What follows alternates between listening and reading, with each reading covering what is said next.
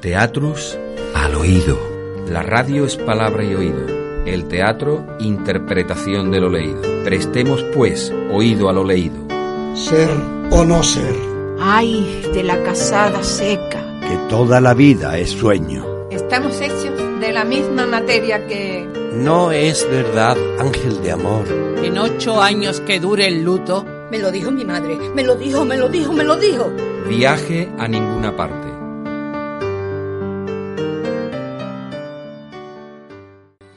En el primer capítulo, Antonia y Margarita engañaban a su marido sobre la procedencia de los alimentos que Antonia había robado en el supermercado.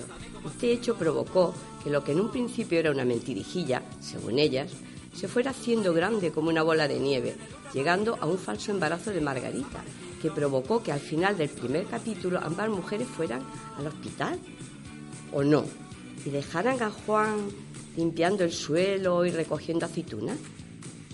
Gracias al teatro de nuevo, entramos en la vida y en la casa de Antonia, Juan. Psst, no hace ruido, nada de palomitas, comienza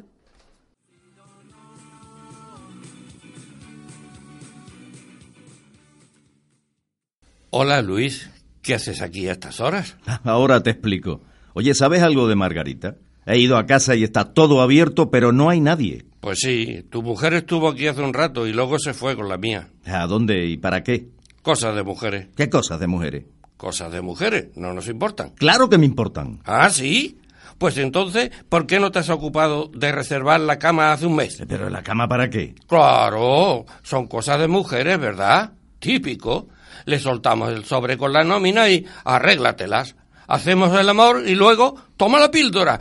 Las dejamos preñadas y apáñatelas. Y el niño para ellas, para que se lo lleven a la guardería y lo recojan y... ¿Y qué dices? Digo que tienen razón. Somos tan explotadores como los patronos. ¿Pero qué tiene que ver todo eso con que Margarita se deje la casa abierta sin dejar ni una nota y se fume? Porque iba a dejarte una nota tú tendrías que estar en la fábrica haciendo tu turno de noche. Mmm, qué rico está esto, con lo que me gusta el paté. ¿Has comido de salata? Sí, perdóname, pero tenía hambre. ¿Sin limón? Hay que ponerle limón al paté. Pues no sé, ¿seguro que está bueno? Pues está buenísimo. A ver. Mm, en fin, me lo esperaba peor. ¿Te importaría abrir esa otra? ¿Y de qué es? Aquí pone un manjar exquisito para vuestro mejor amigo. Una especie de paté para perros exigentes. ¡Ah, qué asco! Tú te has vuelto loco. ¿Quién se ha comido una aceituna? Yo no podía comérmela. Claro que no. Es la aceituna de tu hijo. Hay que ver cómo eres, Luis. Pobre criatura. ¿Qué, ¿Qué, es eso de la aceituna de mi hijo? ¿De qué hijo?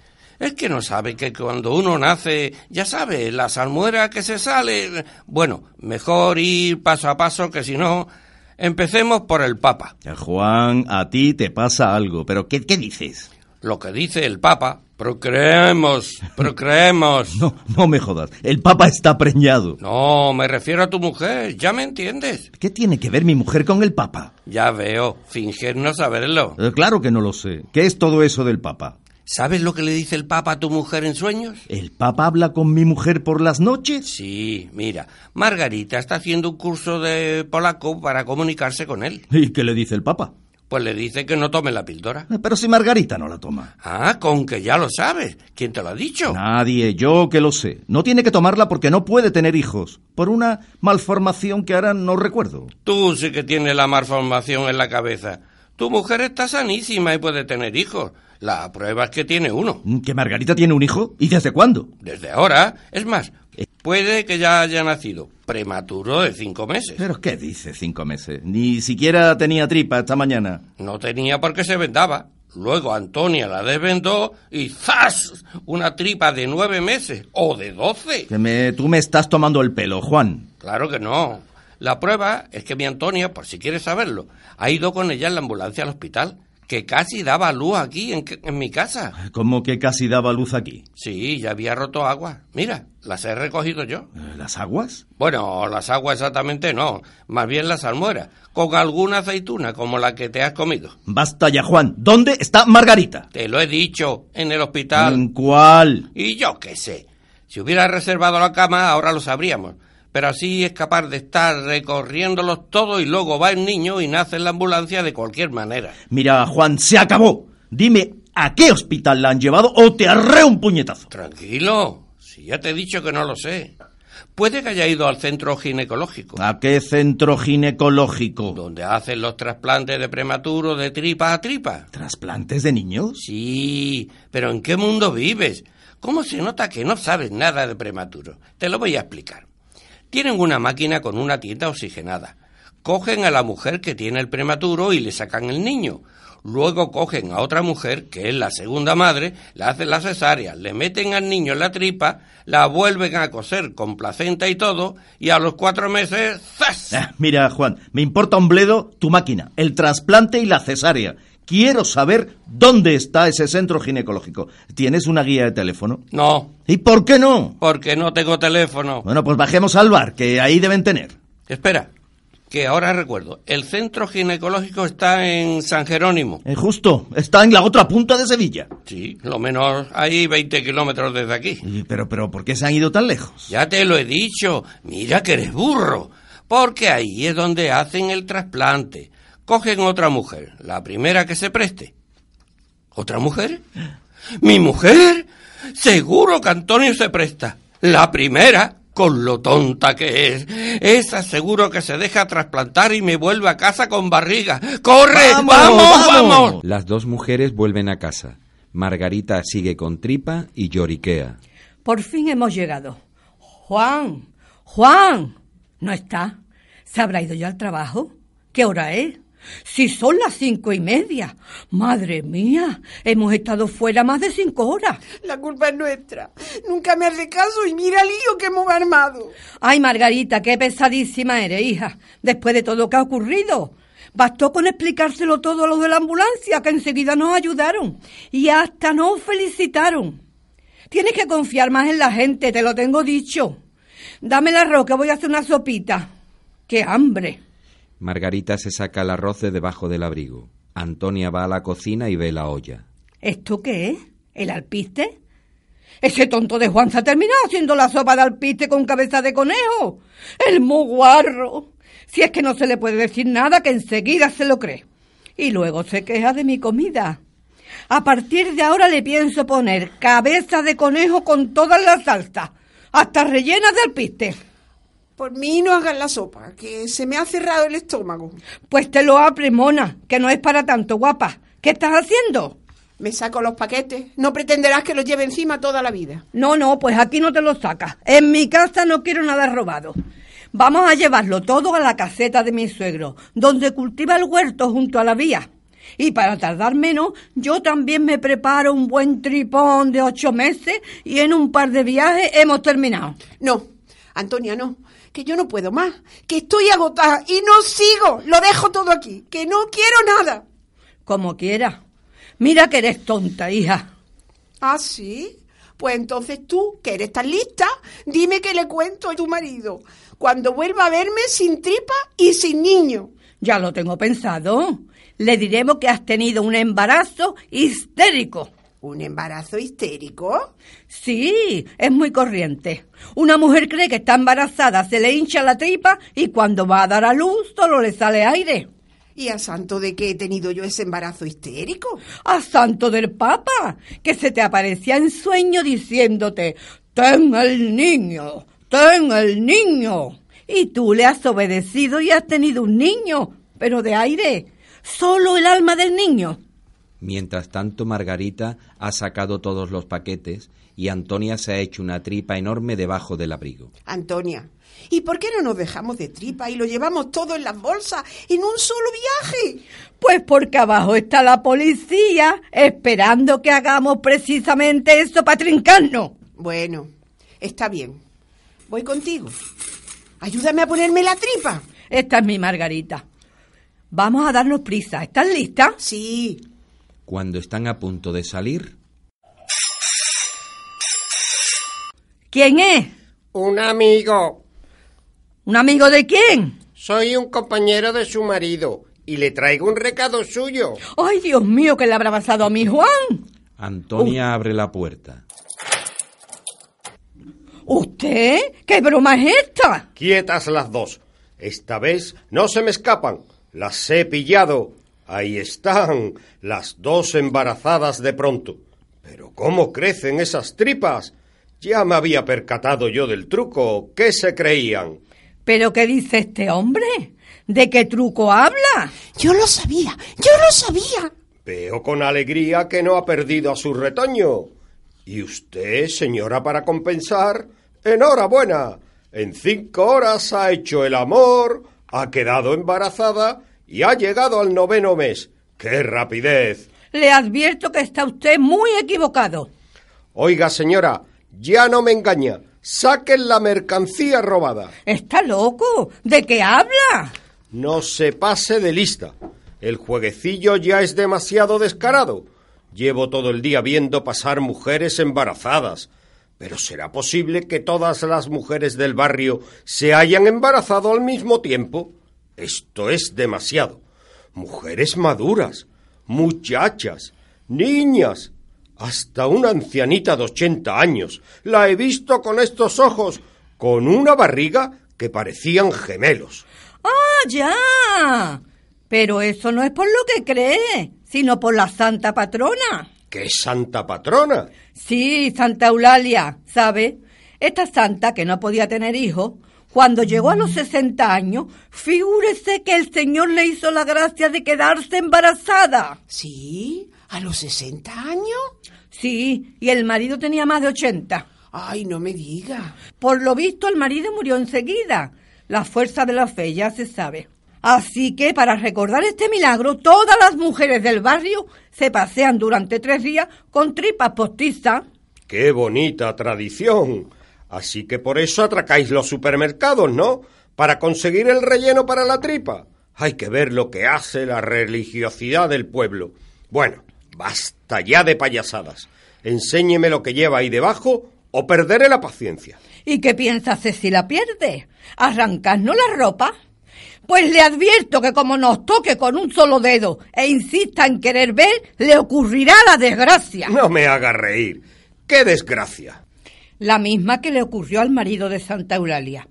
Como era un incrédulo, pues no lo creía. Santa Eulalia, ven aquí, le dijo.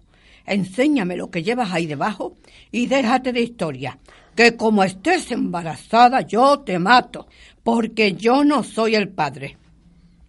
Entonces Santa Eulalia se abrió el vestido y segundo milagro, del vientre le salió una cascada de rosa. Muy bonito milagro. Y no acaba aquí la historia.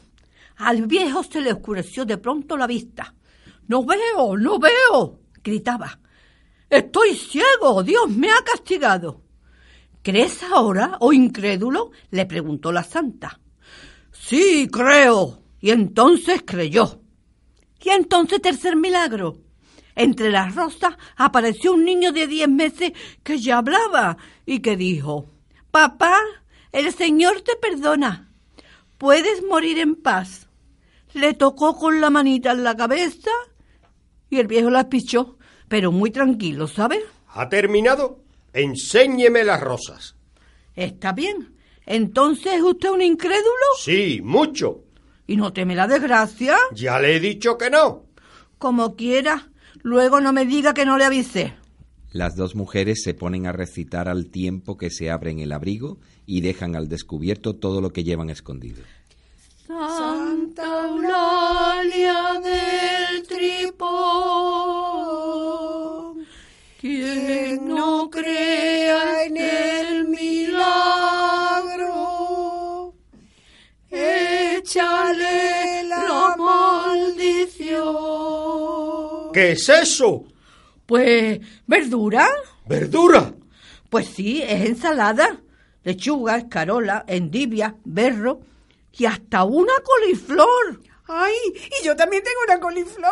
Pero, ¿por qué os habéis escondido toda esa verdura en la tripa? Nosotras no hemos ido.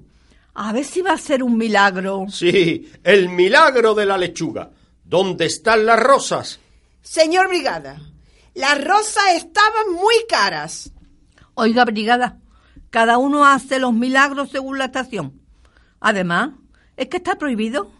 ¿Acaso hay alguna ley que diga que un ciudadano, sobre todo si es de sexo femenino, No puede llevar escarola, lechuga, endivia y coliflor en la tripa. Claro que no hay ninguna ley, pero no comprendo por qué se han metido toda esa verdura. Y a quien no lo crea, antes o después le ocurre la desgracia. Antonia le da al interruptor y apaga la luz de repente. Santa Eulalia del Tripón, quien no crea. Ah. ¿Qué pasa ahora? ¡Se va la luz! ¡Qué luz! Déjese de bromas y enciéndala, no veo nada. ¿Pero qué dice? Yo veo perfectamente. ¿Y tú, Margarita? Pues yo. Antes de que acabe la frase, Antonia le da una patada. ¡Ay! Mire, nosotras vemos igual que antes. Puede que a usted se le esté debilitando la vista. Margarita se acerca a Antonia a tientas y le dice... Oye, que se ha ido la luz en toda la casa. ¡No la han cortado! Déjese de bromas. ¿Dónde está el interruptor? Aquí, ¿no lo ve? Espere, ya voy yo, que para eso es mi casa. Ya está, ¿lo ve? Ahora está apagada.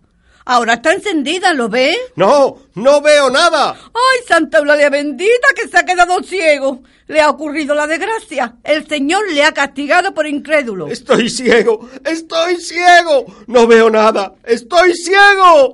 Pues sí, llevamos una hora diciéndoselo. Ha sido la desgracia. ¿Dónde está la puerta? Quiero salir. Espere, espere que le acompaño. Antonia le ha llevado al dormitorio. El brigada se lanza contra el tabique, retrocede tambaleándose y cae al suelo. ¡Ay! Antonia, Antonia, que se ha roto la cabeza. ¡Ay! ¡Mi cabeza! ¿Qué ha sido? ¡Ay, por Dios! ¡La manita del niño! ¡Brigada! ¡Brigada! ¡Se ha desmayado! ¿Estás segura de que no está muerto? No. A ver, pues es verdad, no respira. Ay. Y no le late el corazón. Ay, Virgen Santísima, que le hemos matado, Antonia. ¿Qué, ¿Qué, hacemos ahora? A mí me lo va a preguntar. Tú sabrás. Yo me voy a mi casa ahora mismo. ¿Dónde he puesto las llaves? Vaya amiga que me dejas aquí plantada con un muerto. ¡Viva la solidaridad! ¿Y mis llaves? Aquí no están. Ah, aquí están en el aparador.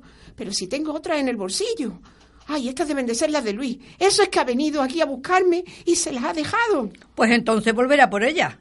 Ay, Dios mío, seguro que ahora se ha encontrado con Juan, que le habrá contado lo de mi embarazo. ¿Y qué le cuento yo ahora? Yo no valgo como tú para, para inventarme todo. Me quedo aquí. Tú te ocupas de sacarme de este embrollo. Sí. Se lo cuentas tú todo. Sí, claro, yo le cuento todo. Yo lo hago todo. Como tengo tanto aguante, ¿verdad? Antonia observa al brigada. Oye, que se está muerto de verdad. ¿Lo ves? Tú y tu milagro. Yo ya se lo advertí. Cuidado con la maldición de Santa Eulalia, que es una santa muy mala y muy rencorosa. Antonia lo coge por los hombros, lo levanta y lo deja caer. ¿Qué hacemos? Hay que practicarle el boca a boca. No querrás ahora que me ponga a besarle, que si se entera mi marido. Anda, Margarita, bésale tú. Ni hablar. Y con ese bigote. O sea, además está muerto. Pero mira que eres. Ayúdame a meterlo debajo de la cama, anda. Uy, la que pesa. Uh, por fin. Ya está, no le toques más, Antonia. Ahora vamos a llevar las bolsas a la casetilla de mi suegro. Hay que ver cómo eres. Antonia, tenemos un muerto en casa. Y tú pensando en el traslado de la pasta y el arroz. Son los últimos viajes, además. ¿Qué podemos hacer? Si está muerto, está muerto. Y si está vivo, verás como dentro de poco despierta y se va de rodilla en peregrinación al santuario Santa Eulalia. Y allí se tira al suelo para agradecer la gracia recibida.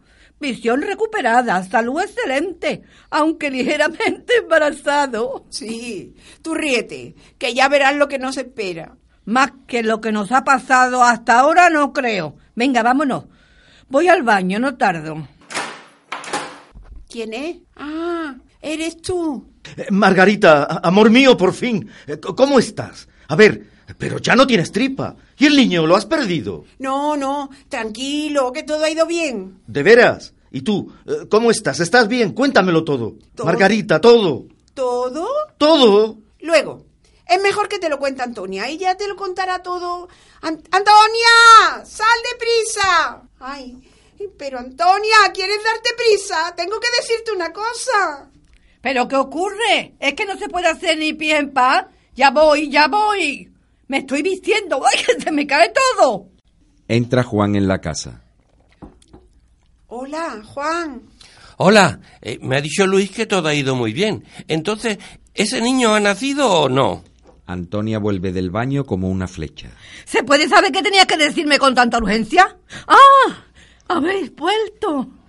¡Menos mal! Antonia, esa tripa. ¿Te has hecho el trasplante? Bueno, en fin, un poco. ¿Cómo que un poco? Bueno, ha sido una cosa, ¿cómo te diría yo? ¿Te han hecho la cesárea? Sí, pero pequeña. ¿Cómo que pequeña? Bueno, en fin, una cosa normal. ¿Y, y a, a ti también te la han hecho, Margarita? Bueno, no sé. Antonia, me la han hecho. ¿Pero por qué se lo preguntas a ella? ¿Es que tú no lo sabes? Pues no, porque la durmieron. ¿Y cómo iba a enterarse si estaba dormida? ¿Es que a ti te la hicieron despierta? Ya está bien. ¿A qué viene este interrogatorio de tercer grado? En vez de preguntarnos cómo estamos y pensar que nosotras, para no preocuparos, nos hemos levantado de la cama como dos imbéciles que los médicos no querían. Además, Juan, tú siempre dices que cuando un compañero o compañera nos necesita, hay que ser solidario. Tienes razón, perdona. Eres una buena mujer. Sí que lo eres. Margarita, díselo tú también. Anda. Antonia, que eres muy buena mujer. Ya está bien.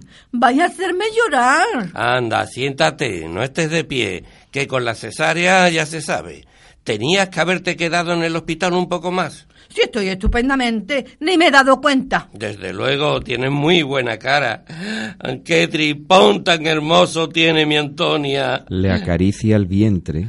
Oye, si parece que se mueve. Ah, Antonia, ¿me dejas tocar a mí también? Tú no tocas nada. Oye, que, que también es hijo mío. Claro, ahora somos parientes prematuros. Y yo no cuento nada. Todo lo cumplido van para Antonia. ¿Y yo qué? Tienes razón. Decirle algo también a ella. Vamos, quitaos de encima, que tengo que salir.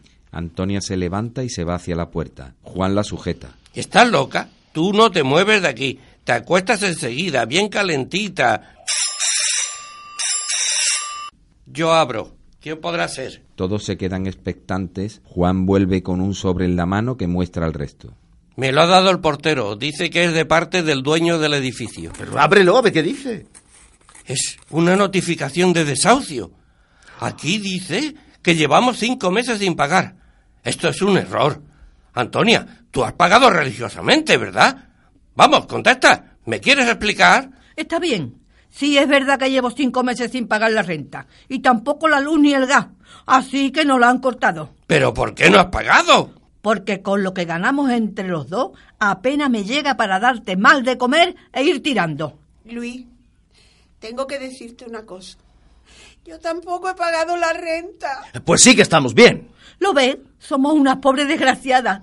Y también todas las demás que viven en esta casa. Y en la otra. Todas. Es increíble. Pero ¿por qué no me has dicho que no te llegaba el dinero? ¿Y qué ibas a hacer? ¿Robar?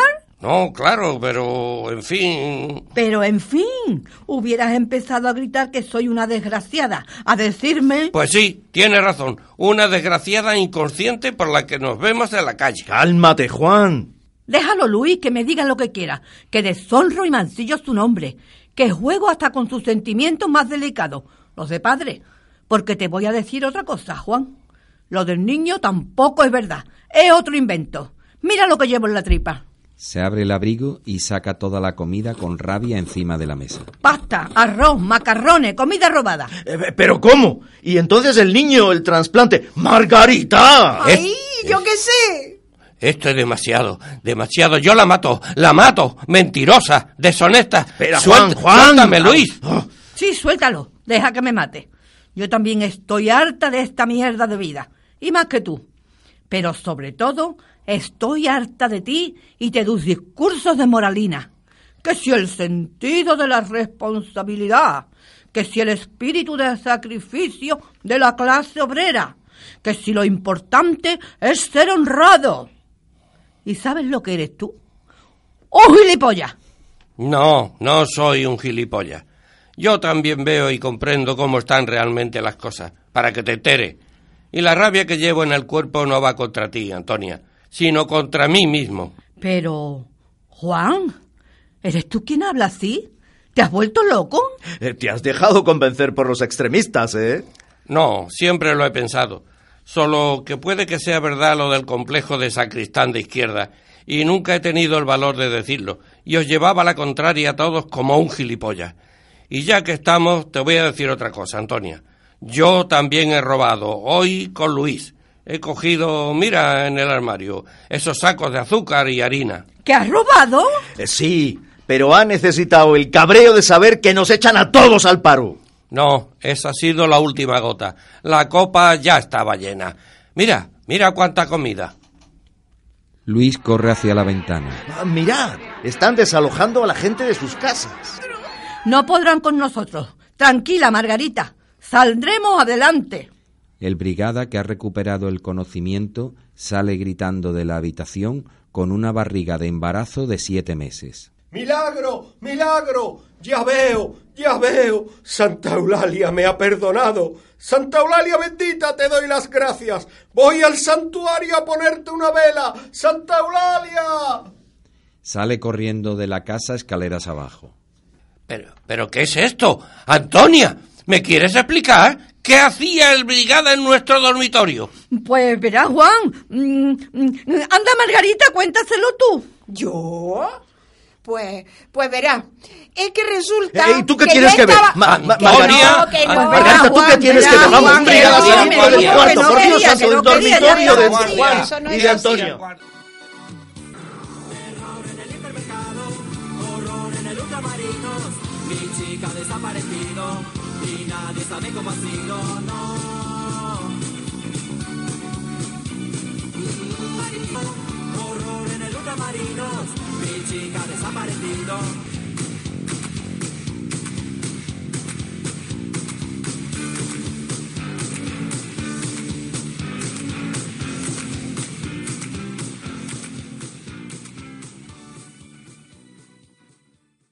Y llega el final, el hasta luego. Muchas gracias por vuestro tiempo y por vuestro interés en nuestro teatro. Gracias, gracias de verdad. Recordar, tenemos una próxima cita en enero donde viviremos parte de la historia de otros personajes, en otra ciudad, en otro tiempo. No queremos adelantaros nada. Aquí tenéis nuestro correo electrónico, teatrusaloído.gmail.com donde podéis dejar vuestros comentarios y sugerencias sobre autores y obras en las que estéis interesados. Animaros. Y solo así tendremos una biblioteca de teatro en podcast a gusto de todos. Muchas gracias por vuestra atención. Teatrus al oído. La radio es palabra y oído. El teatro, interpretación de lo leído. Prestemos, pues, oído a lo leído. Ser o no ser. Ay, de la casada seca. Que toda la vida es sueño. Estamos hechos de la misma materia que... No es verdad, ángel de amor. En ocho años que dure el luto, Me lo dijo mi madre. Me lo dijo, me lo dijo, me lo dijo. Viaje a ninguna parte.